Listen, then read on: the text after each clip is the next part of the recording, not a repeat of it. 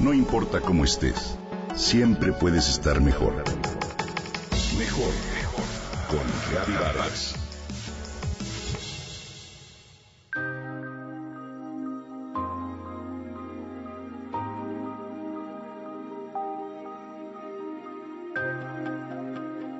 Mi papá tiene 78 años de edad, Gaby, me dice Verónica.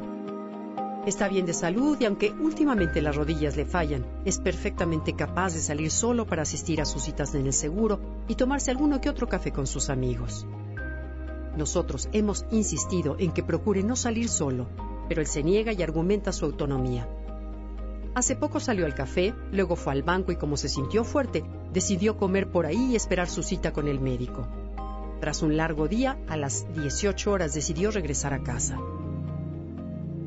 Caminaba por Barranca del Muerto rumbo a Periférico cuando sucedió. Sus piernas no le respondieron y la rodilla reclamó tanto ajetreo. Sumido de dolor, decidió recargarse en uno de los pilotes del segundo piso y tratar de paliar su imposibilidad de caminar. Entonces apareció alguien. Se orilló una patrulla de la alcaldía Benito Juárez y una joven oficial bajó a preguntar qué pasaba.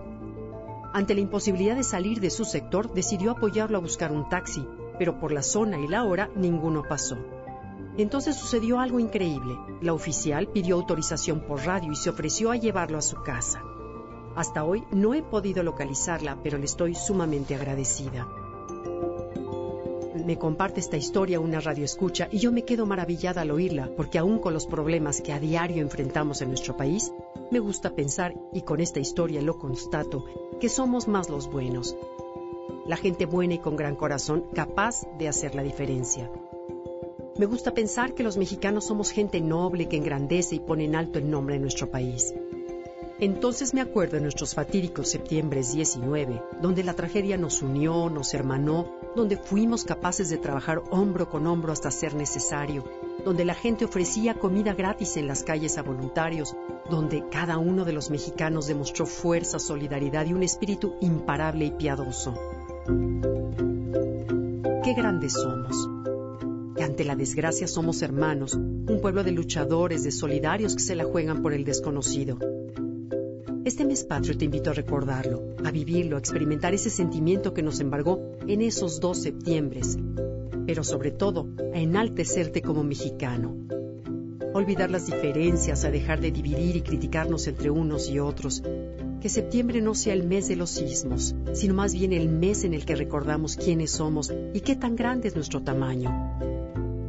Dejemos de lado convencionalismos, seamos excepcionales, generosos, extraordinarios y capaces de todo. Héroes sin capa orgullosos de nuestras tierras y playas, de nuestros arrecifes y paisajes, de ese corazón que nos caracteriza. Despertemos.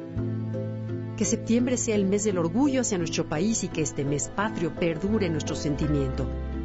Que seamos capaces de ver los grandes atributos positivos con los que contamos en el país, nuestra historia, lo grande de nuestros ancestros, sus atractivos culturales y nuestro propio carácter. Es importante que nos demos cuenta y que nos la creamos.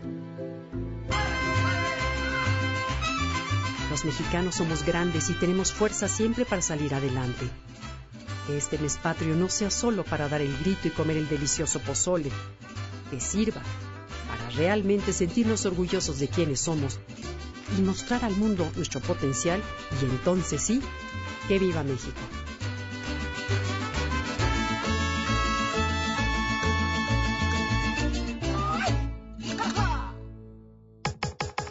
Comenta y comparte a través de Twitter. Gaby-Vargas. No importa cómo estés, siempre puedes estar. Mejor, mejor. Con Gaby Vargas.